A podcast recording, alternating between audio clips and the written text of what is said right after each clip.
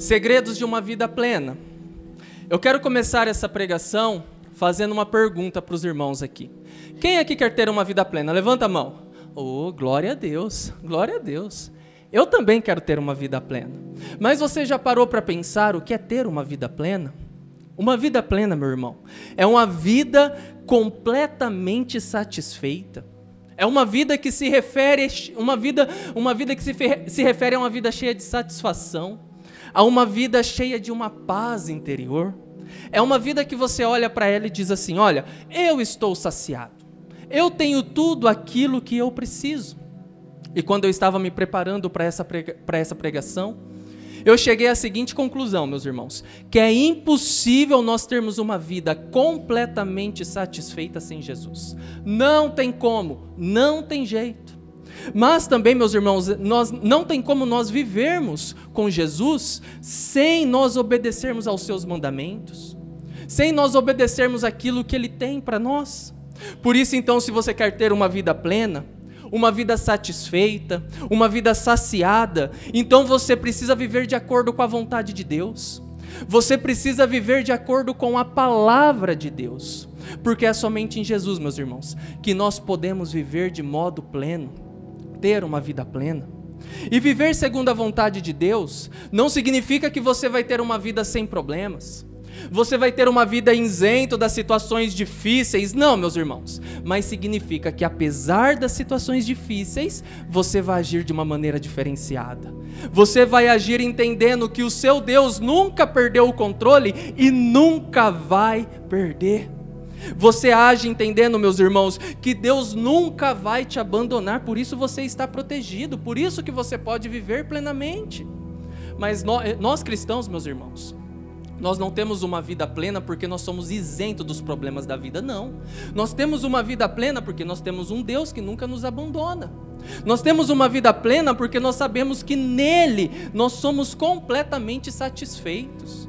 Nós sabemos que nele nós temos tudo aquilo que nós precisamos. Com isso, então, meus irmãos, nós temos que olhar para as mais diversas situações da vida, não na nossa perspectiva, e sim na perspectiva de Deus.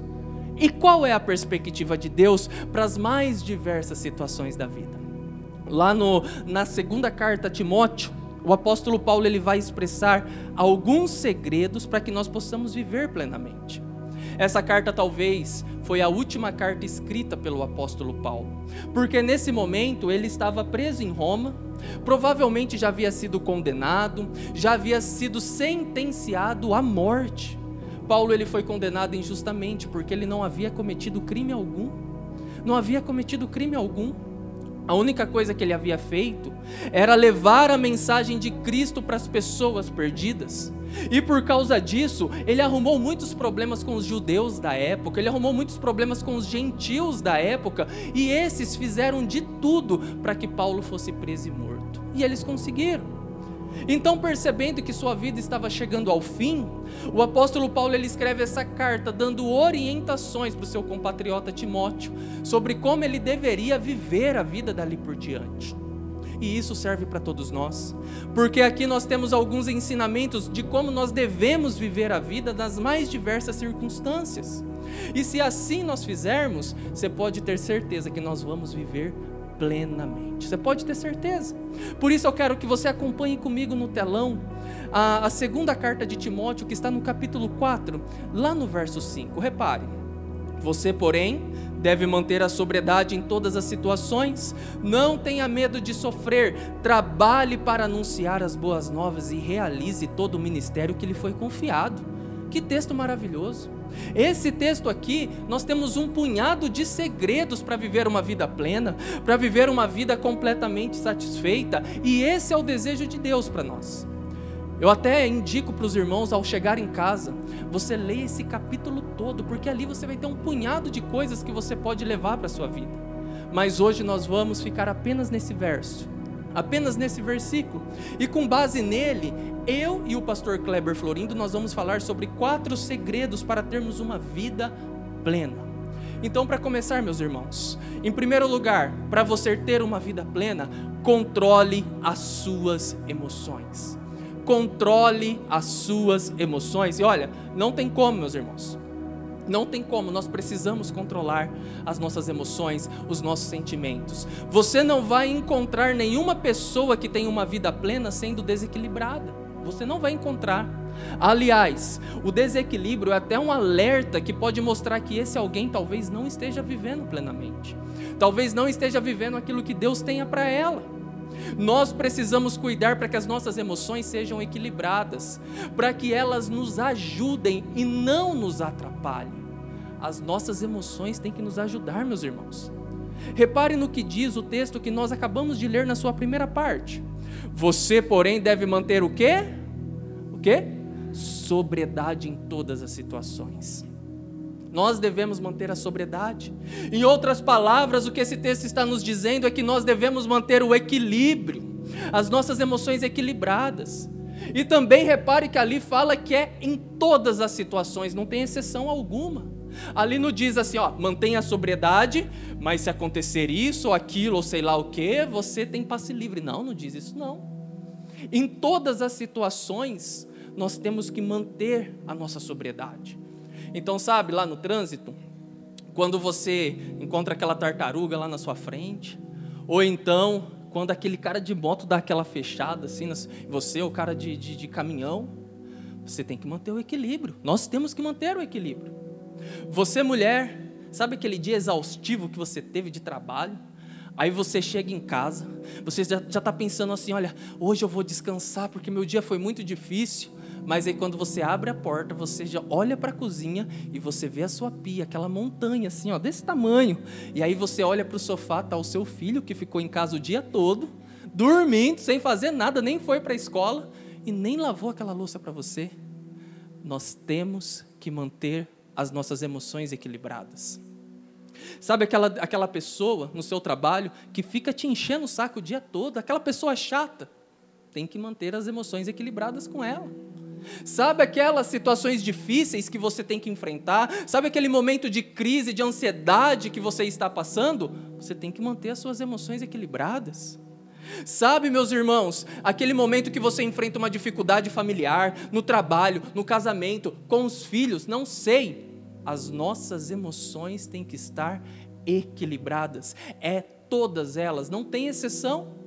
As emoções, meus irmãos, elas são importantes para serem sentidas, mas elas não podem controlar as nossas ações. É fundamental você sentir as emoções e isso até te protege. As emoções te protegem. Por exemplo, o medo na dosagem correta, ele vai ser um, vai ser um alerta para um possível perigo que vai acontecer. Então isso é bom. Sentir as emoções é importante e necessário para o nosso bem. O problema é que nós não podemos deixar deixarmos sermos dominados pelas emoções. Não podemos fazer isso.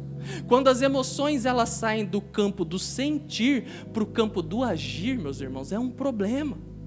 E uma pessoa que vive com base nas suas emoções, essa pessoa se torna uma pessoa sem estabilidade emocional. É uma pessoa que vive preocupada com tudo. Essa pessoa vai acabar deixando o momento ditar as regras de como ela vive.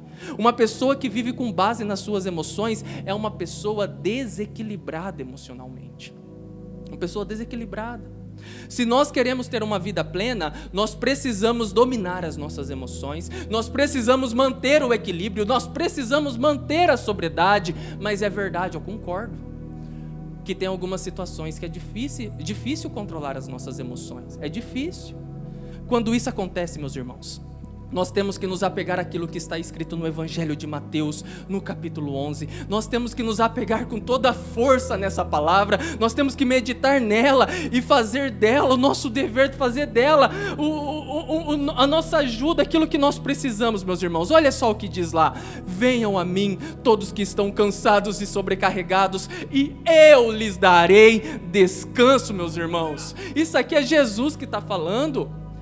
Em Jesus, em Jesus nós podemos controlar as nossas emoções, em Jesus nós podemos ter uma vida plena, ter uma vida completamente satisfeita. Nós temos um lugar aonde nós podemos descansar.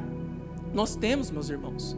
Mesmo diante das nossas lutas, mesmo diante dos vales, mesmo diante dos problemas da vida, em Jesus nós podemos ter as nossas emoções equilibradas, pois nós não vivemos na nossa perspectiva mais, mas vivemos na perspectiva de Deus.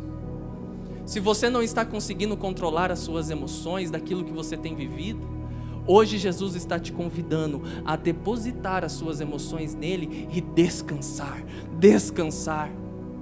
Se está difícil, meu irmão, vai para o seu quarto no, seu, no secreto, fecha a porta lá do seu quarto. Entra diante de Deus, ajoelha, se derrame, expresse, fale todas as coisas que tem para dizer, abra o seu coração, deposite tudo em Jesus e deixa que Ele cuide de tudo para você, descanse em Deus. Assim você pode usufruir de uma vida plena que Ele tem para você. Mas em segundo lugar, para você ter uma vida plena, encare suas dificuldades. Encare as suas dificuldades.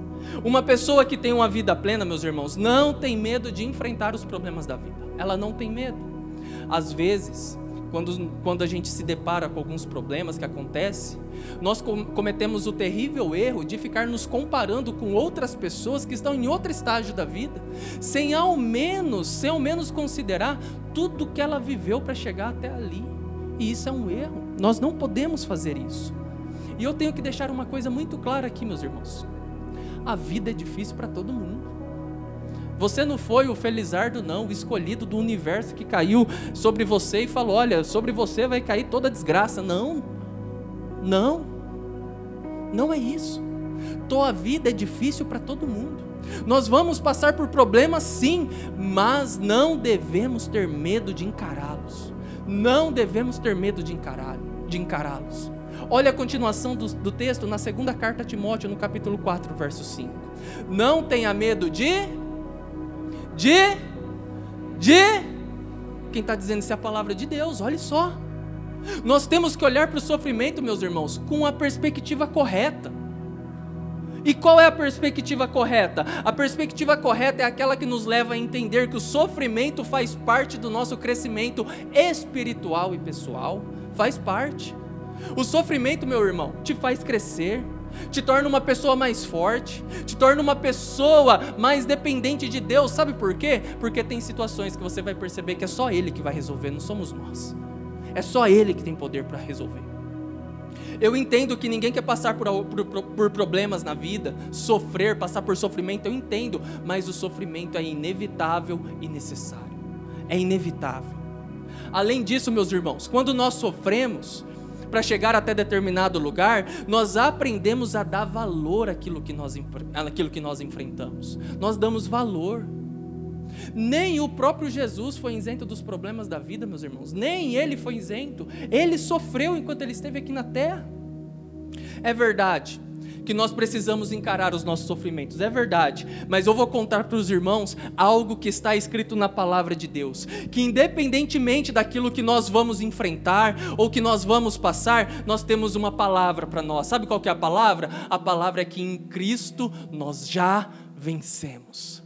Em Cristo nós somos mais que vencedores. Não há dificuldade ou sofrimento capaz de deter isso em nós. Não há. Então, olhe só o que está escrito lá na palavra de Deus, na carta aos Romanos, no capítulo 8, do verso 36 a 37. Repare, como dizem as Escrituras, por causa de ti enfrentamos a morte todos os dias. Somos como ovelhas levadas para o matadouro, mas apesar de tudo isso, somos mais que vencedores por meio daquele que nos amou. Glória a Deus! Esse texto é lindo. Em Cristo você já venceu, meu irmão. Você já, Deus já decretou a sua vitória. Quem me conhece um pouco mais de perto sabe que eu gosto de futebol. Eu gosto de acompanhar o futebol. E tem um time no futebol que se chama Real Madrid. Ele é considerado o maior clube do mundo. E por ser o maior clube do mundo, ele já venceu os campeonatos mais difíceis entre clubes que pode se imaginar. Inclusive, no último campeonato, é, do campeonato mais difícil do mundo, ele foi o campeão. Mas apesar dele ter sido campeão, ele não era talvez o favorito para ganhar aquele campeonato naquele ano, porque tinha alguns times que estavam jogando um pouco melhor do que ele. E ele enfrentou esses times e ele venceu. E me chamou muito a atenção os comentaristas falando sobre, sobre esse time, sobre o Real Madrid. Eles fizeram duas observações que me chamaram muito a atenção. A primeira observação foi: o time do Real, do Real Madrid é um time que sabe sofrer. É um time que sabe sofrer. Ele é atacado, ele está sob pressão, mas sabe o que acontece? Eles, os jogadores sabem que no momento certo eles vão contra-atacar e vão fazer o gol e vão vencer o jogo. O segundo aspecto desse time que me chamou muita atenção pelos que os comentaristas falaram foi o seguinte: o time do Real Madrid precisa de muito pouco para vencer as suas partidas, porque ele já entra em campo com a mentalidade de campeão. Ele já entra em campo com a mentalidade que é um time vencedor, que ele é o melhor time do mundo, que ele é o maior time, o maior clube do mundo e que são os outros times que têm que vencer ele. Não é ele que tem que se esforçar para vencer os outros times. Isso me fez refletir. Me fez refletir. Porque eu fiquei pensando assim, ó, imagine se nós cristãos, diante dos sofrimentos que nós passamos, diante dos problemas da vida, entrássemos em campo, no campo da vida, com a seguinte mentalidade: em Cristo nós somos mais que vencedores meus irmãos, nós enfrentaríamos o problema com uma outra perspectiva, com uma outra visão. Por isso eu não posso ir embora daqui sem que você compreenda a mensagem desse versículo que nós acabamos de ler. Eu vou pedir para o telão colocar novamente esse texto, porque nós vamos ler juntos esse texto agora, e eu convido a todos vocês a ler esse texto com convicção Leia com convicção no coração e leia em voz alta, com atitude. Vamos lá? Olha como diz: como dizem as Escrituras, por causa de ti, enfrentamos a morte todos os dias. Somos como ovelhas levadas para o matadouro, mas apesar de tudo isso, somos mais que vencedores por meio daquele que nos amou. Glória a Deus! Glória a Deus! Meus irmãos, não há dificuldade que mude a sua condição, não há sofrimento capaz de romper o seu, aquilo que Deus já decretou sobre você, capaz de te vencer, meu irmão. Por isso, não tenha medo de sofrer, encare as suas dificuldades, não deixe que os problemas da vida intimidem você, não deixe isso, porque Jesus já decretou a tua vitória. Ele já decretou a tua vitória. Confie nisso, acredite nisso. Não há nada que você vá passar nessa vida que Jesus já não tenha vencido por você. Confie nele. Uma pessoa que vive dessa maneira, você pode ter a certeza que ela tem uma vida plena. Mas, Pastor Kleber, além de controlar as nossas emoções e encarar as dificuldades, qual o terceiro segredo para termos uma vida plena? Em terceiro lugar, para você ter uma vida plena, testemunhe do amor de Deus. Testemunhe do amor de Deus. Meus irmãos, não há coisa melhor, não há coisa mais gratificante do que testemunhar daquilo que Deus tem feito em sua vida. E aqui eu me lembro quando, como se fosse hoje, o dia que me converti, quando era adolescente. Eu queria falar muito de Deus. Parecia que todo mundo que não tivesse Deus, eu queria ir lá e falar de Deus. Eu não me aguentava de tanta alegria de saber que tinha um segredo, tinha resposta para ter uma vida plena e que podia compartilhar para outros. E sabe de uma coisa? Você também tem isso. Você tem a resposta para uma vida plena. Você tem a resposta para a solução do homem. E nós temos essa possibilidade de poder motivar as pessoas a viverem com um Deus, um Deus que tem feito a diferença em mim, um Deus que tem feito a diferença em você. E sabe de outra coisa? Nós mesmos somos abençoados em lembrar de tantas coisas que Deus tem feito em nossas vidas. É só você parar um pouquinho e pensar quantas coisas boas Deus tem feito em sua vida. Só o fato de você ter a dádiva da vida, de ter acordado hoje, já é uma coisa maravilhosa. Agora imagine aquelas pessoas que não conhecem esse amor. Precisamos testemunhar. Por isso, que quem tem uma vida plena testemunha do amor de Deus. E repare comigo a continuação do, te do texto de 2 Timóteo 4, 5. Está escrito assim: Trabalhe para anunciar as boas novas. Trabalhe para anunciar o amor de Deus. E essa mensagem das boas novas é a mensagem do Evangelho de Deus. A mensagem de um Jesus que nos salvou. A mensagem de um Deus que nos libertou da escravidão do pecado. A mensagem de Jesus que disse que estaria conosco até o fim dos tempos. a mensagem de um pai amoroso, a mensagem de um pai que cuida em cada detalhe. E talvez você esteja aqui ouvindo isso e pensando: ah, mas eu me converti faz pouco tempo. Comecei agora verdades básicas. Não entendo muito sobre a Bíblia. Meu irmão, minha irmã, você já tem o que falar. Você tem o seu testemunho. Você pode chegar na pessoa e falar: Eu era assim sem Deus. Minha vida era desse jeito. Mas agora com Jesus é outra coisa. Agora com Jesus eu estou vendo a melhor fase da minha vida. Por isso, testemunho do que Deus fez em sua vida testemunho sobre a sua vida, a transformação que Cristo fez nela. Mas eu preciso alertar de uma coisa. Preciso que fique claro isso. O mal não quer que você testemunhe sobre isso. Ele não quer. Porque ele sabe que a mensagem do amor de Deus, ela pode transformar vidas. Ele sabe que a mensagem do amor de Deus, ela pode trazer essas pessoas para mais perto de Cristo. Então temos dois lados aqui para decidir o lado que quer que você anuncie essas boas novas para outras pessoas, e o lado que quer que você não fale nada. Isso quer dizer, então, você deve estar pensando, isso quer dizer que se eu não falar da mensagem de Deus para as pessoas ao meu redor, então estou fazendo a vontade do mal? Sim. Se você não cumpre esse mandamento, sim, você está fazendo a vontade do mal. Mas quando você fala do amor de Deus, você está fazendo a vontade de Deus. Você está cumprindo o mandamento de Deus. Por isso, pare para, pensar e refletir um pouquinho. Para quem você está dando ouvidos neste momento? Para quem você está obedecendo? Aquele lado que de Deus para cumprir o mandamento de falar do amor de Cristo ou o outro lado? Você já parou a pensar que Deus, antes que você pudesse tentar imaginar, colocou pessoas ao seu redor para que você pudesse dizer a elas de tudo que Deus tem feito em sua vida? Já parou para pensar que talvez o motivo de você ser o único cristão no trabalho, o único crente lá, não é porque Deus quer usar a sua vida para ministrar aquelas pessoas? Ou o primeiro da sua família a se converter? Será que não é esse o motivo que Deus colocou ali para que você fosse um canal de bênção, um canal de transformação em outras pessoas? Qual é o testemunho que Deus espera de nós? Qual é o testemunho que Deus espera da, da sua vida? Meus irmãos, lembre-se, você é a Bíblia para aqueles que não a conhecem. Você é a Bíblia para aqueles que não a conhecem a palavra de Deus. Nós podemos ver isso muito claro lá em 1 João, capítulo 5, versículo 11, que está escrito assim: E esse é o, esse é o testemunho. Deus nos deu vida eterna e essa vida está em seu filho.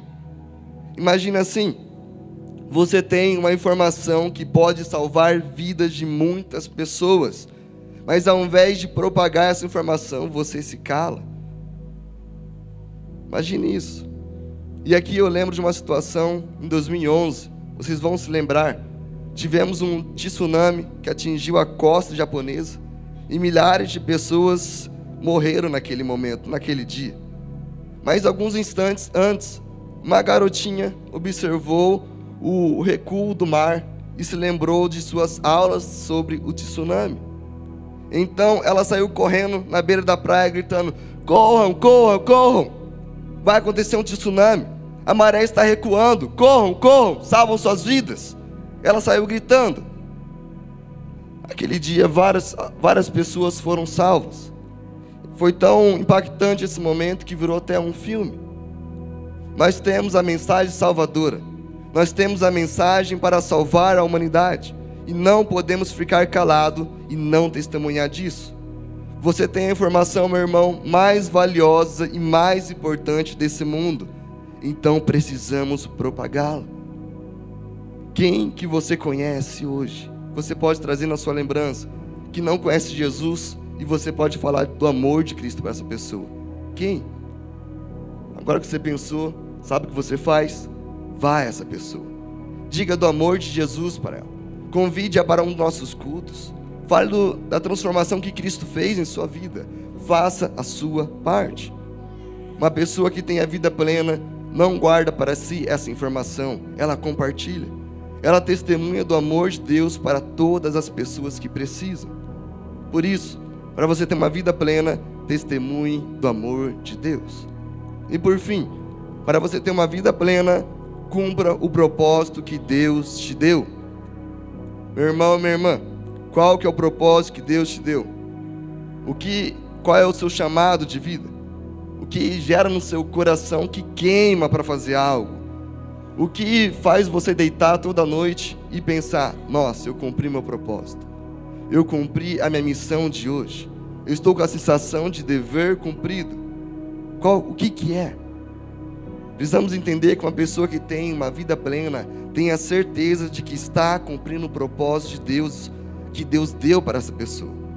Quando não estamos, meus irmãos, cumprindo nosso propósito, nos sentimos cansados, nos sentimos sem resistência, nos sentimos desanimados, como se estivéssemos fazendo algo que não tem sentido algum, algo que não faz, que não tem o porquê fazer aquilo. Mas ao cumprir o nosso propósito, o propósito que Deus nos deu, nós passamos a ter um sentido para viver.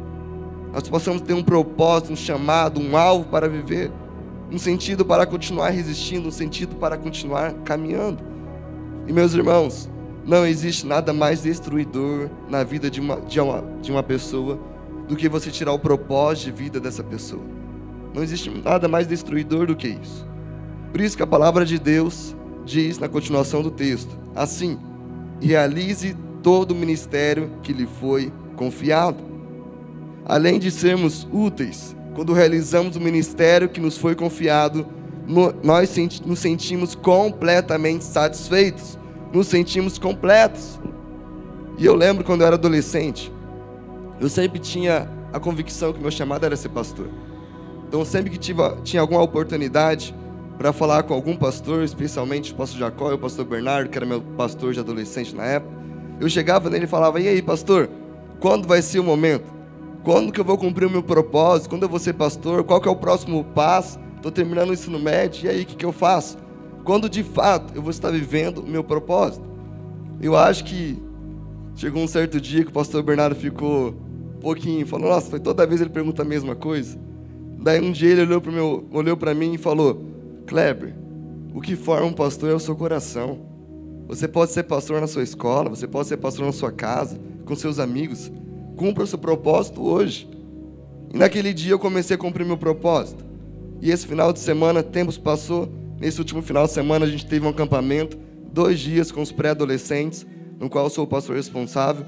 E mesmo com toda aquela tensão, com toda aquela responsabilidade, eu terminei o acampamento com a sensação de o propósito, o meu propósito foi cumprido eu deitei na minha cama e veio a lembrança de um menino lá atrás, que era adolescente, que entendeu que o propósito dele começava naquela época. E Deus me trouxe até aqui.